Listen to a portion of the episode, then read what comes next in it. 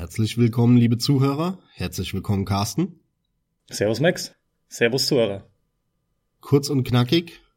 Ihr habt es alle gelesen. Heute werden wir uns mal wieder ein konkretes Spiel rauspicken, über das wir etwas länger sprechen wollen. Und das ist The Order 1866. Das ist ein Spiel, über das wir sprechen wollen, wegen einer treuen Zuhörerin von uns, der Lara, die äh, ja hört uns regelmäßig und unterstützt uns auch bei Patreon. Und sie hat sich mal gewünscht, dass wir über The Order sprechen. An der Stelle von mir vielen Dank für den Support, Lara, und ich hoffe, die Folge wird dir gefallen. Sie hat nämlich gesagt, dass das Spiel ihr gut gefallen hat und dass sie beim besten Willen nicht verstehen kann, warum ein solches Spiel derartig zerrissen wird in der Kritik und von der Presse, wohingegen andere Spiele wie in God of War jetzt oder in Detroit zum Beispiel in den Himmel gelobt werden und 90er Wertungen bekommen und so ein Spiel total zerrissen wird wie The Order. Für sie ist es völlig unklar, warum dort so eine Differenz ist. Genau bei diesem Punkt muss ich ihr vollkommen zustimmen. Für mich ist es auch völlig unverständlich, warum dort so eine Differenz ist. Aber dazu kommen wir später. Ich sehe das zwar auch so, aber an dem Punkt sind wir noch nicht. Allem voran interessiert mich natürlich, wann wurde es gespielt? Denn erschienen ist der Titel im Februar 2015 ich habe mir im März 2015 erst, sage ich halt, meine PlayStation 4 gekauft und das war für mich der Titel, der dabei war. Den habe ich mitgenommen. Der sah für mich von Anfang an ja durchaus recht interessant aus und ich wollte mal wissen, was das Spiel letzten Endes zu bieten hat. Wann hast du den denn gespielt und wann sagt Lara, hat sie den gespielt? Hm, Lara hat es erst vor kurzem gespielt. Das heißt vor, ja, jetzt Mitte 2018 und genauso geht's mir auch. Ich habe den nicht damals gespielt, als er rauskam, sondern erheblich später, Jahre später also. Das Interessante an diesem Spiel ist, für die, die das noch nie gehört haben, The Order ist ein Exklusivtitel von Sony direkt gepublished. Das Spiel wurde damals angekündigt mit der Enthüllung der PlayStation 4 auf der E3 2013. Da hat man den ersten Trailer gesehen das Spiel, wie du schon gesagt hast, kam Anfang 2015 dann raus. Das heißt, da waren nochmal so, ja, zwei Jährchen dazwischen. Knapp zwei Jährchen. Und das Spiel kommt von Ready at Dawn. Das ist ein Entwickler, den werden die meisten nicht kennen. Ich persönlich habe den auch immer in meiner äh, Zockerlaufbahn nur am Rande gehört.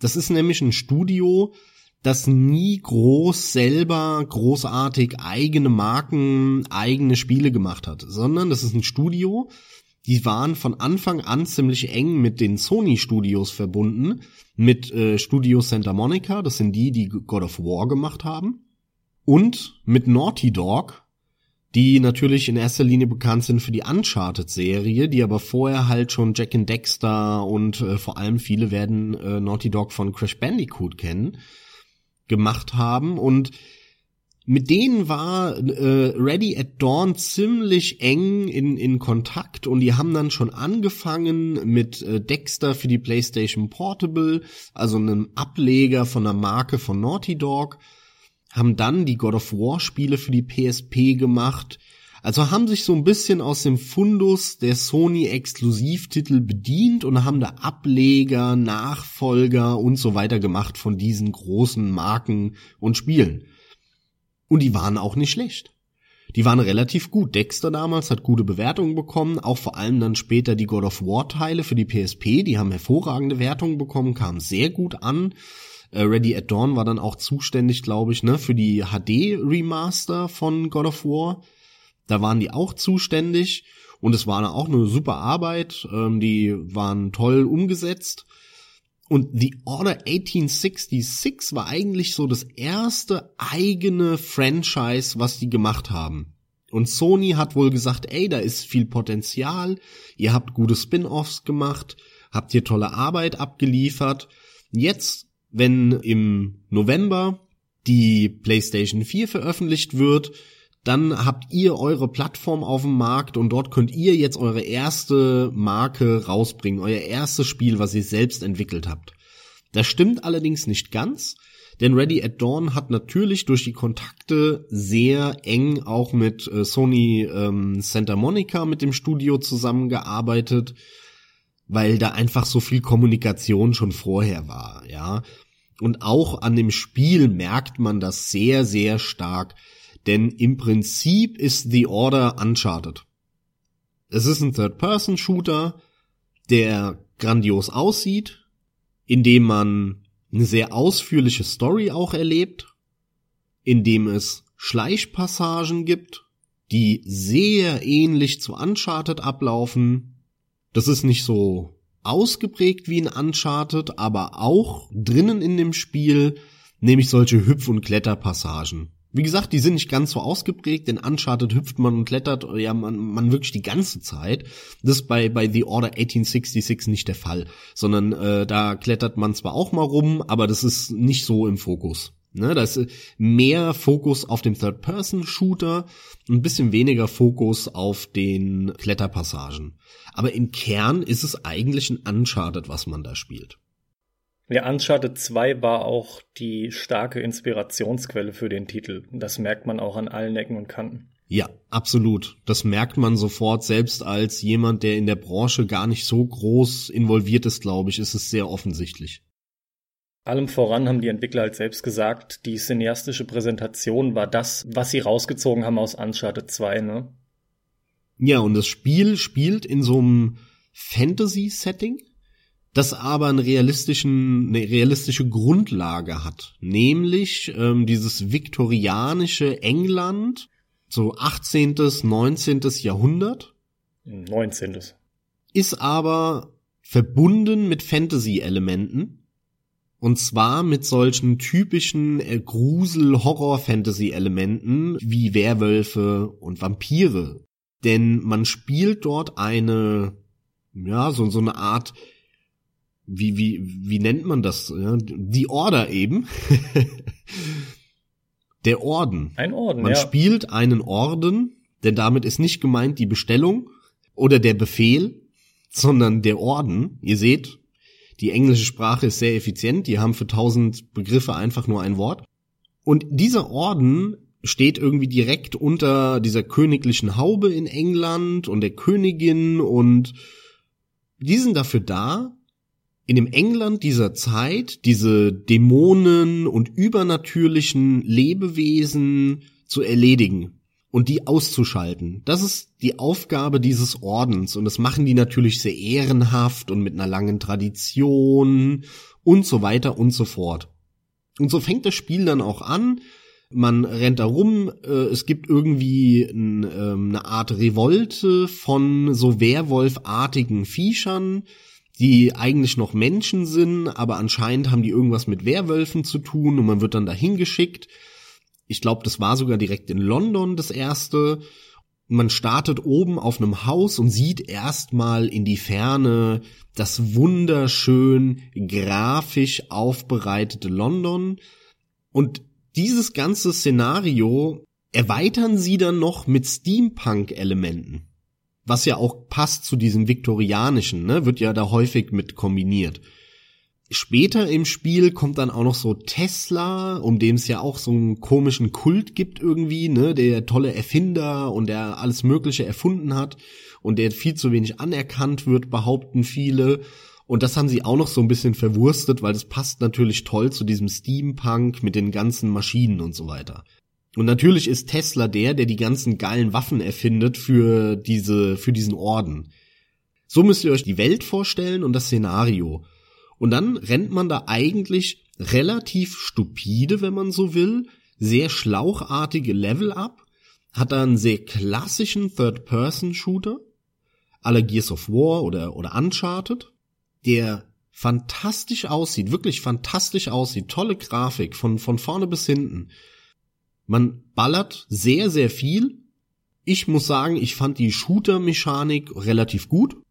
Es war keine, keine besonders gute, aber die hat gut funktioniert. Es war ein vernünftiges Feedback der Waffen. Das, das konnte man machen. Also ich fand es nicht schlecht. Bei weitem nicht. Und das Ganze wird dann halt aufgelockert, immer wieder zwischendrin mit mal ähm, neuen Leveln, wo man nicht irgendwo in irgendeinem Haus ist, sondern man ist dann zwischendrin mal auf dem Zeppelin, wo viel passiert. Ähm, man ist auch mal in irgendwelchen Minen, so langweilig das klingt. Und es gibt natürlich dann auch solche Level, diese, diese Schleichpassagen. Es gibt ein, ein ich glaube, das ist nach dem Zeppelin. Da ist dann nachts dunkel man muss in eine Villa rein, in so ein großes Gutshaus oder Villa und da ist ein Park davor und dann muss man sich bei Nacht durch den Park schleichen, muss dann äh, langsam die ganzen Leute äh, ausschalten und dann durch den Hintereingang in das Haus rein. Eigentlich genauso, wie man es eben bei einem Uncharted erwarten würde. Genau das macht man da auch. Und das Interessante fand ich jetzt an dem Spiel war aber nicht das Gameplay, sondern das Gameplay hat man natürlich schon x-mal gesehen. Es ist ein Third-Person-Shooter, es wird viel geballert, es wird aufgelockert durch Schleichpassagen, ähm, die Level sind relativ schlauchig und eigentlich bietet das Spiel nichts, was ich nicht schon x-mal gezockt habe alles grundsolide bis gut umgesetzt. Mir ist eigentlich gameplay-technisch fast nichts auf den Nerv gegangen bei dem Spiel. Aber bei weitem auch nichts, weswegen ich jetzt in den Himmel hüpfen würde und nee und jubeln würde. Spielt man so weg, ist gut, funktioniert, alles klar.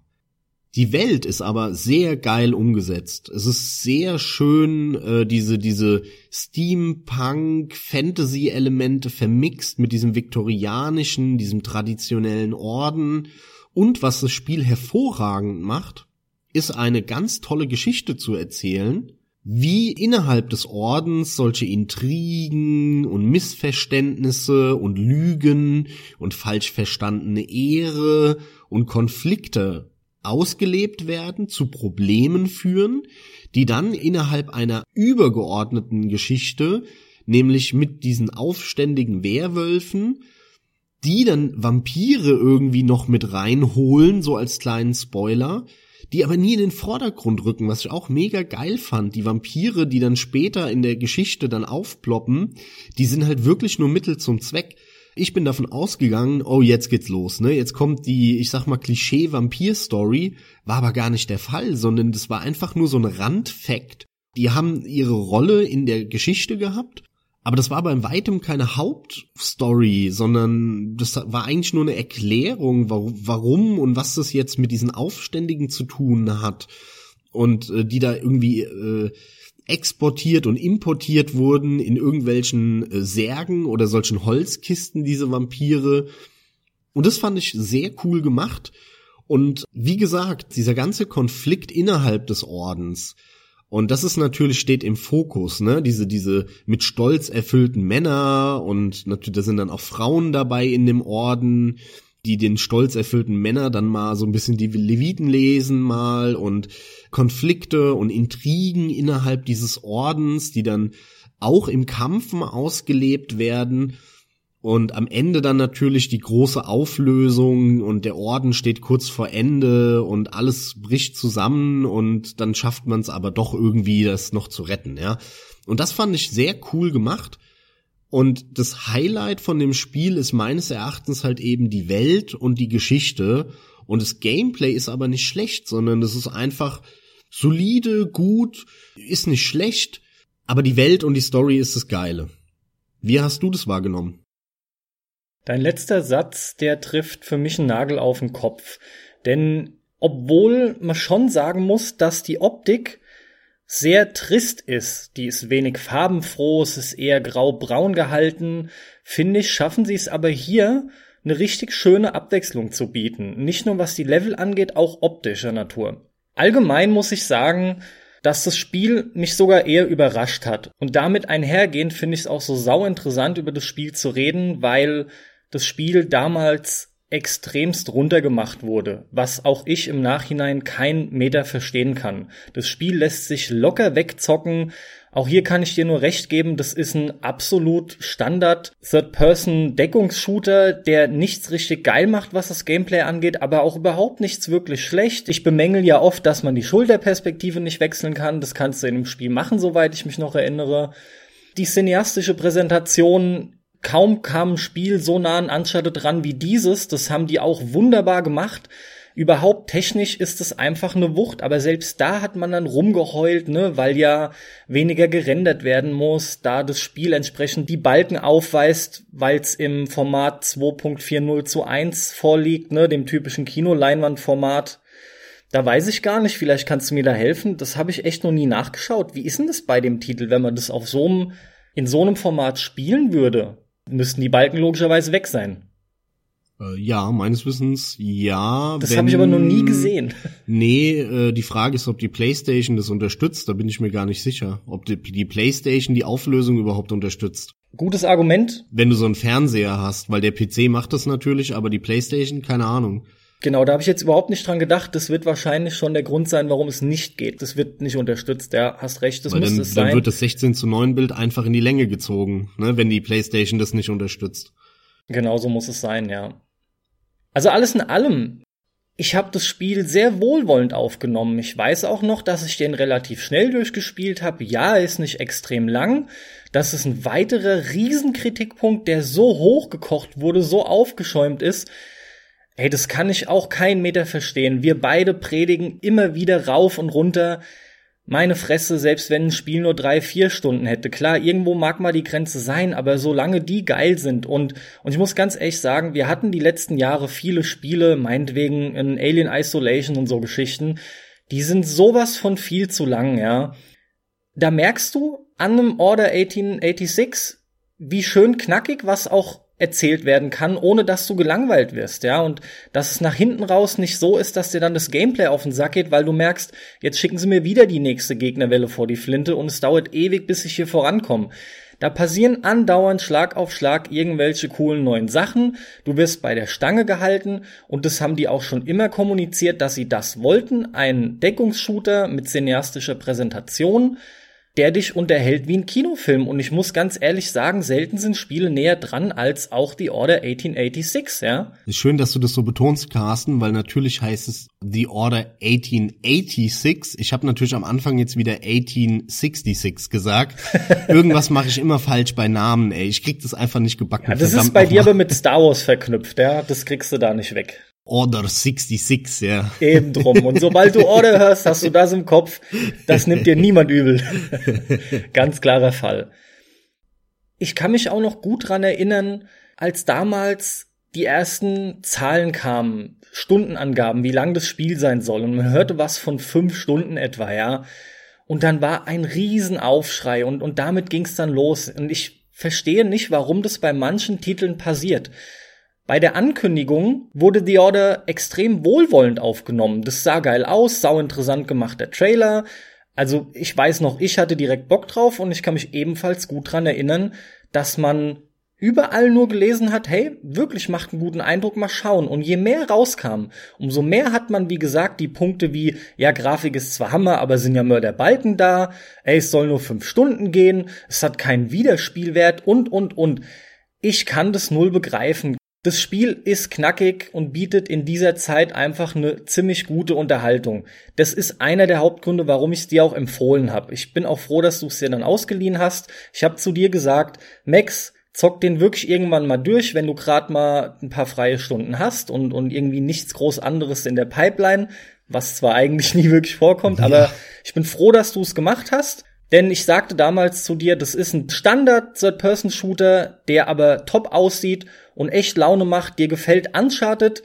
Der hat jetzt nicht diesen Uncharted-Humor, aber da fährst du eh nicht drauf ab. Vielleicht ist es sogar so, dass dir das gerade besser gefällt. Ja, das Spiel nimmt sich besser. deutlich, ja. siehst du, das Spiel nimmt sich nämlich deutlich ernster. Passt dahingehend auch voll bei dir. Und ich habe gemeint, ey, zock den mal. Du wirst nicht enttäuscht sein. Und ich bin einfach froh, dass das auch bei dir eingetreten ist. Ja, dieses Spiel ist massiv unterbewertet und das ist eben das, was die Lara anprangert. Und da hat sie vollkommen recht. Da können wir beide dir, Lara, nur zustimmen. Für mich ist es auch völlig unbegreiflich, warum so ein Spiel so zerrissen wurde von den Kritikern, von den, von der Presse und, und, und. Ähm, ich habe mal nachgeschaut jetzt, äh, das hat einen Metascore auf Metacritic von 63. Das hat überall 50er, 60er Wertungen bekommen, dieses Spiel, was in der heutigen Wertungsskala eigentlich bedeutet, es ist ein Rotzspiel. Es ist ein beschissenes Spiel, bedeutet das. Der mittelmäßigste Langweilo-Kram bekommt 80er Wertungen. Wenn dann was 50 bekommt, bedeutet das, es ist absolute Rotze eigentlich. Und so einem Spiel in dieser Wertungsskala eine 50-60er Wertung zu geben, ist für mich, äh, da verliert jeglicher Kritiker, jeglicher Spieletester seine Glaubwürdigkeit. Denn genau das eben, was auch Lara gesagt hat, guck dir God of War an. Warum hat denn God of War eine 90 da stehen? Die Story von The Order ist tausendmal besser als die von God of War. Die von God of War ist eine super Billo-Story, die ist nicht toll. Die Grafik ist genauso gut, sieht genauso geil aus, also auch nicht besser. Was aber God of War hat, ist, es hat unnütze, langweilige Nebenmissionen, damit der Tester in seiner Checkliste einen Haken machen kann bei hat Wiederspielwert. God of War ist viel zu lange. Das neue God of War könnte viel kürzer sein. Wir haben da ausführlich in unserer God of War Folge drüber gesprochen, äh, die wir beide mit dem Dom gemacht haben. Da lassen wir uns darüber aus, aber nur mal im Vergleich, ja, God of War dauert halt 20 Stunden, bis du die Story durch hast. Aber das erzählt nicht mehr Geschichte als ein The Order, sondern das erzählt eher weniger. Und du rennst halt nochmal fünf Stunden, sechs Stunden, sieben Stunden extra in irgendwelchen Minenschächten rum und bla bla bla. Aber der Kritiker kann halt seinen Haken machen bei Spiel ist schon lange, Spiel hat Wiederspielwert, weil da kann man noch viel drumherum machen. Und so gehen die ihre Liste durch für mich sind es alles Negativpunkte. Das Spiel ist lange, aber es hat mir nichts mehr zu erzählen. Also schlecht. Abwertung. Das Spiel bietet mir unnütze Nebenmissionen, die mich langweilen und die mich eigentlich nur von der, von der interessanten Hauptgeschichte ablenken. Minuspunkt, Abwertung, ja. Mich hat das alles ein Scheiß bei God of War interessiert und es macht auch keinen Spaß. Ich hab's danach auch, als ich durch hatte, nochmal versucht und ich muss sagen, nee, niemals, würde ich niemals machen, die Nebenmission. So, das sind alles Sachen, die für mich God of War runtergezogen haben. Ich bin heilfroh, dass im The Order das gar nicht erst drinnen ist. Das ist für mich was Positives. Die beschränken sich auf das, was sie gemacht haben. Hier ist unsere Story. Die ist nach fünf, sechs Stunden rum. Aber die hat ein gutes Pacing. Mehr haben wir nicht zu erzählen. Hier ist die Story. Bam, Ende. Und wir machen auch keinen Blimbim drumherum und unnützen Scheiß. Und das ist wirklich was, wo ich sagen muss, ist für mich was Positives. Und auch wenn ich das vergleiche mit ähm, zum Beispiel Gears of War 4. Gears of War, der prototypische Third-Person-Shooter, wenn du so willst. Und Gears of War 4 kam wann raus? Ende 2, ah, 2016 so, glaube ich, ne? Müsste ich weiß es nicht mehr sein. genau. Ich weiß es nicht. Und es wurde total abgefeiert. Das wurde total abgefeiert. Endlich wieder ein richtig geiles God of War. Ach, God of War sage ich. Gears of War heißen auch alle gleich die Spiele. Gears of War, endlich wieder ein richtig geiles. Und die PC-Version war auch ordentlich, weil man super viel einstellen konnte. Und ich habe dann ja mit einem Kollegen, haben wir uns zusammengehockt am Wochenende und haben Gears of War 4 damals auf der Xbox One zusammen im Splitscreen im Koop durchgezockt. Und sorry Leute, nimmt's mir nicht für übel, das ist ein Schrottspiel. Das ist so langweilig, himmelschreiend langweilig. Da passiert nichts. Es hat keine Geschichte, die Charakterzeichnung, damit kannst du dir den Arsch abwischen. Die Figuren sind langweilig und sind null interessant. Die Welt ist langweilig, die Level sind scheiße. Das einzige, was halbwegs funktioniert, ist halt das Third-Person-Shooter-Gameplay. Aber ich könnte niemandem auf dieser Welt empfehlen, Gears of War 4 zu spielen. Und das hat halt irgendwie 90er-Wertungen bekommen und The Order hat dann halt wieder irgendwelche 60er-Wertungen. Da verstehe ich auch manchmal die Welt nicht, in was für einer Wahrnehmung diese Kritiker feststecken. Und nun bist du jemand, der grundsätzlich diese Third-Person-Shooter ja nie besonders geil findet. Und es gibt halt hier und da Ausnahmen. Allem voran halt Uncharted. Davon abgesehen sieht man aber, es gibt Titel, die dir da durchaus gefallen und Titel, die dir halt nicht so sagen. Das ist nicht so, als bächst du jetzt irgendwo drauf rum. Ich finde es halt sehr erwähnenswert. Und auch du hast ganz klar festgestellt, die Order macht halt einfach einen wesentlich besseren Job. Mir ist es auch relativ schleierhaft, warum das Ding so enorm gefloppt ist. So geil eigentlich, was Ready at Dawn für eine Arbeit abgeliefert hat. Erst recht bei dieser neuen IP, bei diesem ersten wirklich eigenen Titel, wenn man so will, der halt, wie du ja eingangs sagtest, nicht auf irgendeiner bereits bestehenden Marke basiert. Ich finde, die haben eine richtig geile Arbeit abgeliefert. Was das für ein Aufwand gewesen sein muss, das alles zu machen. Das ist sogar eine hauseigene Engine, die auch noch verwendet wurde. Also noch nicht mal da haben sie was eingekauft ich weiß nicht, mich ärgert das massiv und mir fällt auch gar nicht groß was ein, warum das Ding so gefloppt ist, außer dass ich mich dran erinnern kann, dass das Spiel von Journalistenseite so ungünstig mit den einzelnen Punkten zerlegt wurde, wie auch immer einzelne Punkte plötzlich rauskamen. Und dann hast du überall gelesen, wie zum Beispiel die Spielzeit dann extrem auseinandergenommen wurde oder halt die Tatsache, dass da Balken sind. Und jeder hat da drauf rumgeritten. Irgendwie war das so ein Negativ-Hype und man hat sofort gemerkt, ey, das Spiel kriegt hier überhaupt keine reelle Chance geboten, gut wegzukommen. Man, man hat es sofort gemerkt, das war schon klar. Noch, noch bevor getestet wurde, hast du schon fühlen und spüren können, dass da so eine negative Energie dem Titel gegenüber bestand. Das wird nichts mit den Wertungen. Und es ist mir völlig schleierhaft. Persönlich, das nehme ich an der Stelle schon mal vorweg, weil es einfach gerade ganz gut passt, würde ich dem Spiel drei von fünf Sternen geben. Ich zögere jetzt ein bisschen, ich muss auch ehrlich sagen, ich war am überlegen, ob ich nicht vier von fünf gebe. Das ist Lirum Larum, eine hohe drei, niedrige vier Sterne Wertung. Rein, wenn man das prozentual wieder umrechnet dann sind wir halt irgendwo bei 60, 70 und dann würde sich das fast decken mit den Wertungen, die gegeben ja, wurden. Gut, aber du würdest aber da, anderen Spielen eine andere Wertung geben. Ganz genau und da hat, muss man aber immer wieder leider sagen und wir kommen da auch nicht umhin, dass halt die Wertungslandschaft, wie sie stattfindet, einfach völlig zerrüttet ist.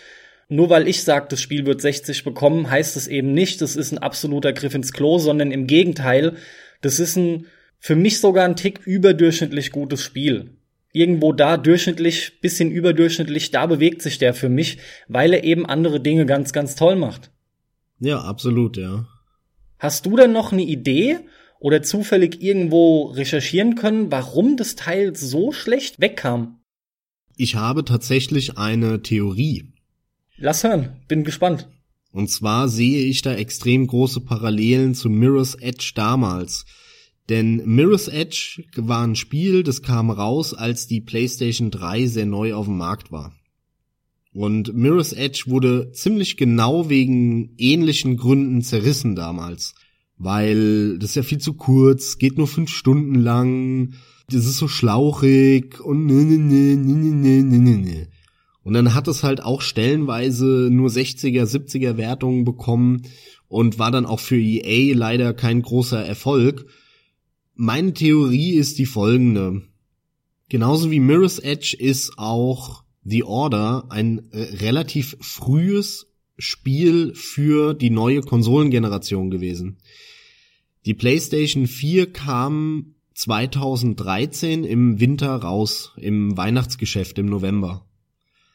Zu dem Zeitpunkt gab es wie immer zum Launch halt zwei, drei Spiele und das war's. Damals war das namentlich ein Killzone, was schon grafisch sehr schick aussah, und ein Knack. Das halt ein langweiliges Hüpfding für Kiddies war. Ich kann, ich verstehe das auf dem Papier, die Strategie, ne, irgendein Hardcore hier, Baller, Bam, Bam, Bam für die 18-Jährigen und halt was für die Kiddies zum Weihnachtsgeschäft. Ist mir logisch, aber eigentlich ziemlich langweilige Spiele. Darauf hat keiner wirklich gewartet, ja, auf ein neues Killzone und auf irgendeinen so Knack-Rumhüpfer. Und dann kam das Jahr 2014. Und 2014 hatten dann viele die PlayStation 4 dort stehen oder waren, haben eigentlich nur darauf gewartet, sich die PlayStation 4 endlich zu kaufen.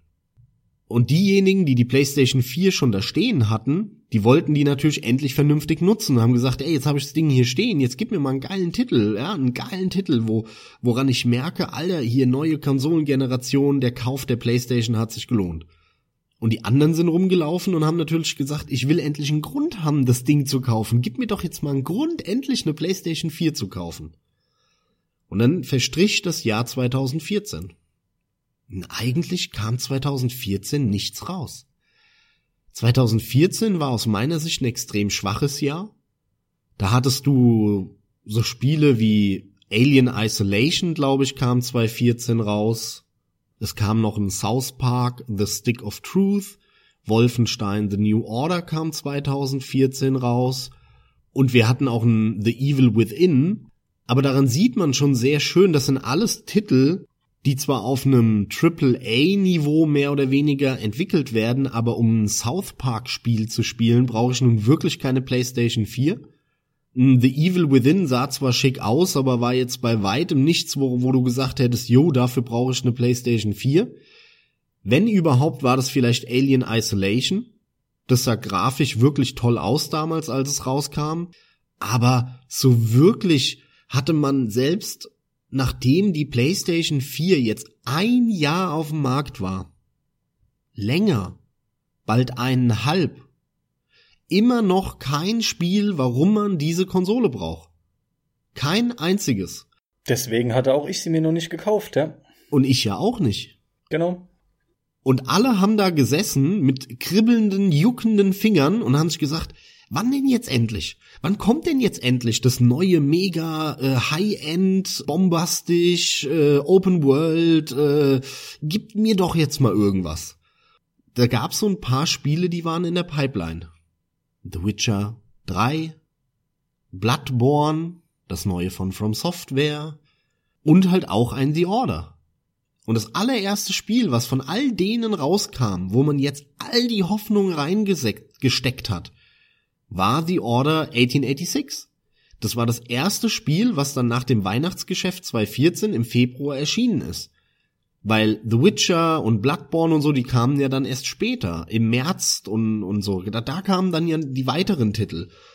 Und alle hatten mega Erwartungen. Jetzt kommt hier das fette, exklusiv Sony PlayStation 4 Next Gen Titel, der kein Launch Titel ist, sondern jetzt sind die Kisten hier eineinhalb Jahre auf dem Markt und jetzt hier, jetzt will ich die Next Gen High Power sehen. Und dann war es ein Schlauchshooter den man eigentlich schon zehn Jahre vorher gezockt hat mit Gears of War auf der Xbox 360. Und das war so enttäuschend. Und dann haben sie gesucht, gibt's da nicht noch irgendwas außer dem Schlauchshooter?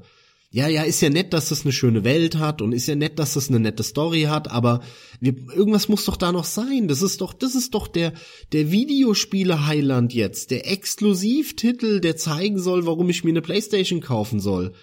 Ja, aber da war nix. Da gab's kein High-End, super-duper Multiplayer-Erlebnis und es gab auch kein, ähm, weiß ich nicht, High-End Twitch-Streaming-Gag-Feuerwerk und nein, es war einfach nur ein solider, schlauchiger Third-Person-Shooter mit einer coolen Welt und einer guten Story. Und das war so enttäuschend für alle, dass die dem schlechte Wertungen gegeben haben. Und die Kritiker haben vielleicht sogar gemerkt, dass es eigentlich ein besseres Spiel ist, aber die versuchen ja nicht das Spiel zu bewerten. Das ist ja so ein Trugschluss immer. Die bewerten eigentlich nicht das Spiel, sondern die prognostizieren, wie dieses Spiel bei der Masse ankommen wird. Das ist ein Unterschied. Denn wenn die das Spiel bewerten, würden die auch total Misserfolgen super Wertungen geben. Es passiert aber bis auf ganz wenige Ausnahmen nie sondern Spiele, die hervorragende Wertungen bekommen, sind die Spiele, die so für jedermann sind, die jeder zocken kann, die, die einfach bei jedem gut ankommen. Und die haben gerochen, die Kritiker, dass dieses Spiel bei der Masse nicht gut ankommen wird, weil halt eben, äh, kein Multiplayer, ist nur fünf Stunden lang, ist nicht das Next-Gen High-End-Dingens, worauf ich jetzt gewartet. Deswegen soll ich mir eine PlayStation 4 kaufen? Und das haben die einfach nur abgebildet in ihren Tests. Das ist meine Erklärung dazu. Ziemlich genau so war es damals auch bei Mirror's Edge. Mirror's Edge war ein tolles Spiel, hatte eine tolle neue Idee, hatte eine tolle Grafik.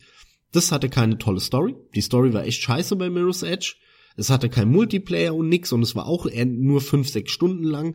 Aber das war echt ein geiles Jump'n'Run. Das war, war wirklich mal ein ganz anderes Jump'n'Run, neuer Ansatz und das auch noch von EA, Leute. Hallo, EA. Wir reden über die Drecksfirma, die jedes Jahr die gleichen Spiele rausbringt. Und die haben damals sowas Innovatives rausgebracht. Aber jeder wollte halt das 100 Stunden Epic Master Multiplayer MMO Event und der Singleplayer muss mich auch 50 Stunden unterhalten und deswegen kaufe ich mir jetzt eine PlayStation 3 Spiel und das war halt auch Mirror's Edge damals nicht. Deswegen wurde das auch so schlecht bewertet oder kam so schlecht bei den Leuten an. Und das ist im Prinzip der gleiche Effekt, der bei The Order 1886 jetzt, äh, ja, eingeschlagen hat wie eine Bombe meiner Meinung nach. Das ist meine Erklärung dafür.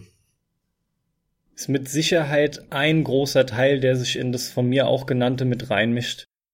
Ich fände es halt sautraurig, wenn eigentlich so eine tolle Leistung, wie du es ja auch genannt hast, und da gebe ich dir vollkommen recht, von so einem jungen Studio, die nur so Auftragsarbeiten gemacht haben, so wirklich langweilige Spiele. Also kein Entwickler hat doch Bock, ein God of War zu machen für die PlayStation Portable. Ne, dann nimmst du das God of War, was da ist, äh, schraubst die Grafik runter, machst simplere Level, alles schlechter und dann hast du ein God of War für die PSP. Muss das sein? Da hat doch keiner wirklich Bock drauf. Und dann kriegen die endlich die Chance und das Geld von Sony, ihr eigenes Spiel zu machen und liefern sogar ab, machen ein richtig ordentliches Spiel. Ja, und dann wird's zerrissen in der Luft und äh, verkauft sich am Ende nicht so gut. Das fände ich mega schade, äh, weil wenn die noch ein bisschen mehr Übung haben, noch zwei, drei weitere Spiele machen würden, da kämen geile Dinge raus. Die haben ein Riesenpotenzial, das Studio. Na, und jetzt haben sie so Mini-VR-Kram gemacht und so, weil sie wahrscheinlich von Sony kein Geld mehr bekommen für ein nächstes. Ja, jetzt ist es PC-exklusiv ein VR-Titel, ja. Für Oculus, glaube ich, auch noch, ja. Lone Echo heißt es. Ist doch total traurig. Aber EA macht ihr FIFA 18, 19, 20, äh, 5800 weiter und gleichzeitig kommt dann halt so ein, so ein intellektueller Rotz raus und wirklich Brett von Kopfspiel wie Detroit, was 90er Wertungen bekommt und God of War, was meiner Meinung nach auch zu Unrecht so hoch gelobt wird, oder halt ein Gears of War, habe ich ja eben schon erwähnt, was auch völlig zu Unrecht so, so hoch gelobt wird, wo ich sagen muss, das sind mittelmäßige Spiele. Die haben auch, die haben 60er, 50er, 60er Wertungen verdient. Das sind alles mittelmäßige Spiele. Da ist kein einziges besonderes Highlight dabei. Warum kriegen die so hohe Wertungen? Das macht für mich keinen Sinn und, aber ja, die kommen halt bei der Masse an. Und mittlerweile ist halt auch schon lange dieses, ey, ich will jetzt den Next-Gen-Titel haben, überzeug mich doch jetzt endlich, das ist halt rum. Ne, es kam dann ein Witcher 3 und dann kam ein Bloodborne und es waren dann die Rollenspiele, die groß und große Welten und wow. Seitdem sind die zufrieden, die Leute. Seitdem haben die sich damit abgefunden, aha, das ist jetzt also die neue Generation. Jetzt wissen wir ungefähr, wo es ist. Jetzt haben wir auch nicht mehr diese hohen Erwartungen. Jetzt können wieder die mittelmäßigen Spiele High-End-Bewertungen bekommen. Also ich hätte sau gerne einen Nachfolger gesehen von dem Spiel. Das Potenzial ist so groß. Da wäre so viel gegangen tatsächlich. Ich fühle mich auch mittlerweile, es ist jetzt überspitzt formuliert, aber ich fühle mich mittlerweile wie jemand, der zur aussterbenden Rasse gehört, der Singleplayer-Spieler. Mich kotzt das einfach an, schon da hat man das gemerkt, ein Tick früher auch. Sinnbildlich steht es irgendwie für das, was in meinen Augen tatsächlich so traurig ist und, und schief läuft jedes Spiel muss möglichst lang sein, 10.000 Mal gespielt werden können, aber immer wird verlangt nach diesen Pseudo-Wiederspielwerten wie New Game Plus und Sammelscheiße, da, da scheinen die Leute sogar drauf abzufahren. Multiplayer, Multiplayer. Wie oft haben wir schon gejammert, weil ein Spiel unbedingt Multiplayer bieten muss, sonst fällt er durch. Da wird immer irgendeine Scheiße dazu gefropft. Nicht ohne Grund kommt Black Ops jetzt ohne Kampagne und da ist gar kein Aufschrei.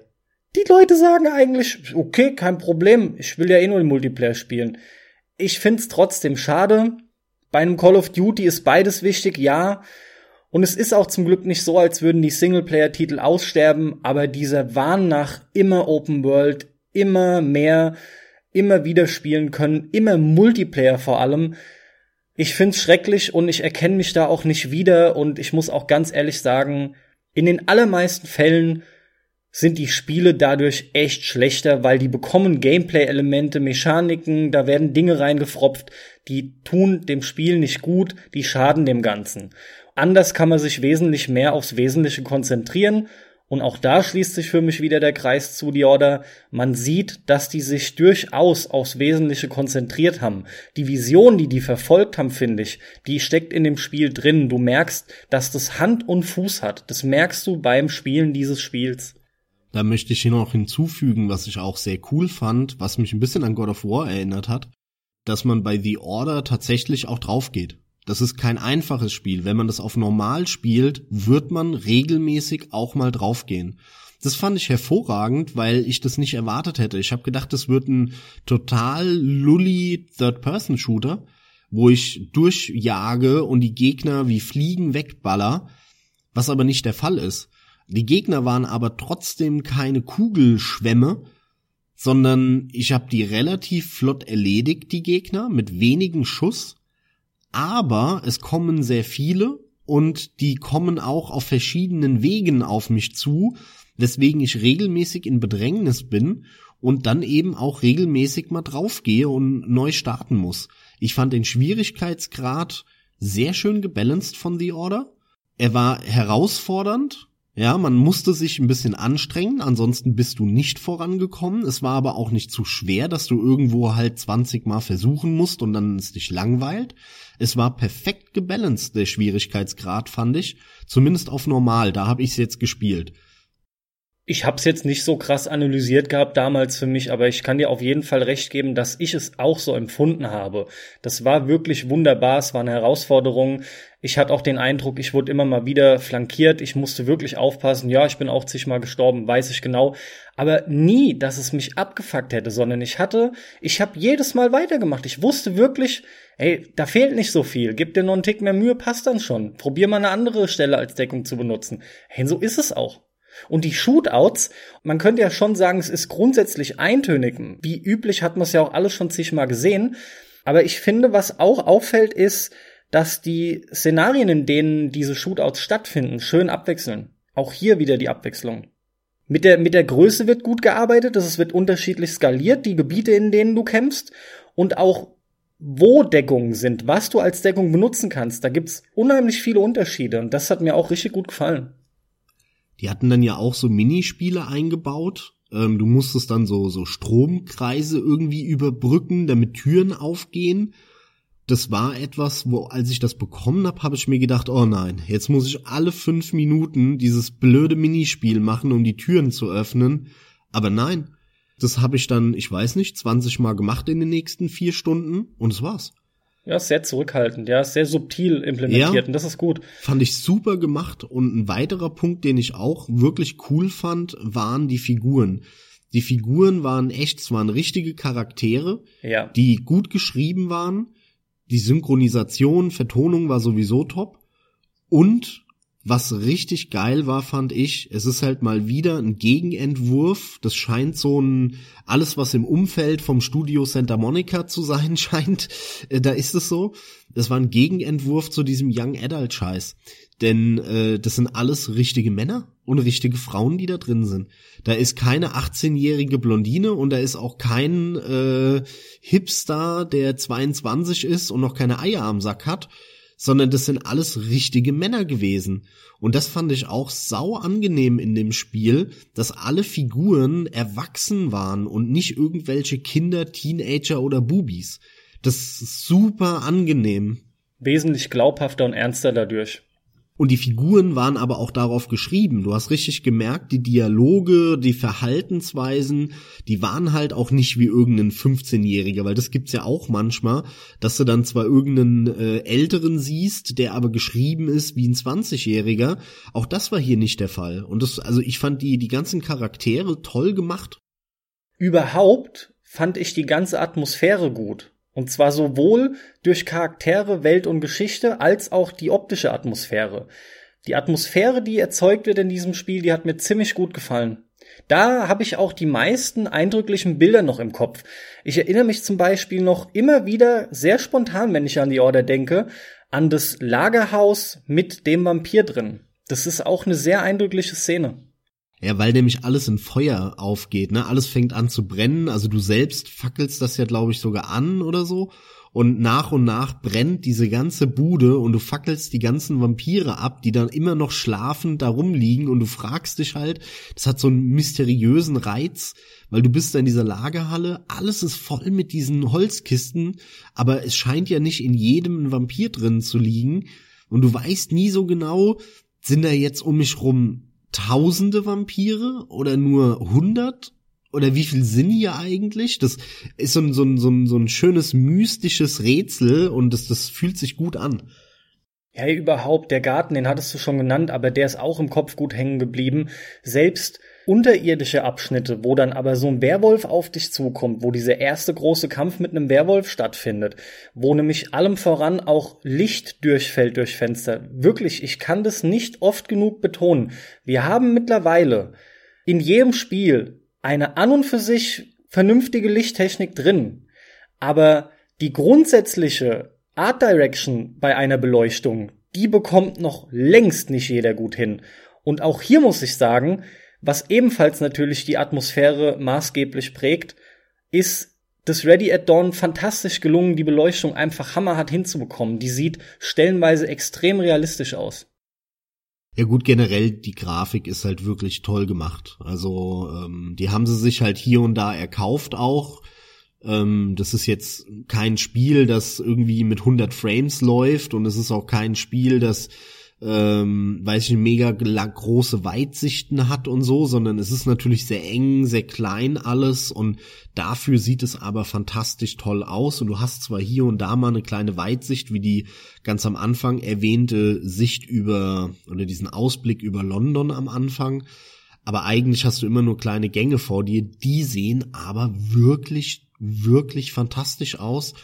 Und auch wenn der Begriff immer so ein bisschen missbraucht wird, die sehen fast schon fotorealistisch aus. Ja, in zehn Jahren ist wahrscheinlich Quatsch, was ich jetzt erzähle, aber stand Ach, heute stand immer noch. Ja. ja, stand heute sehen die. Ja, und das Spiel ist ja jetzt schon ein paar Jährchen alt.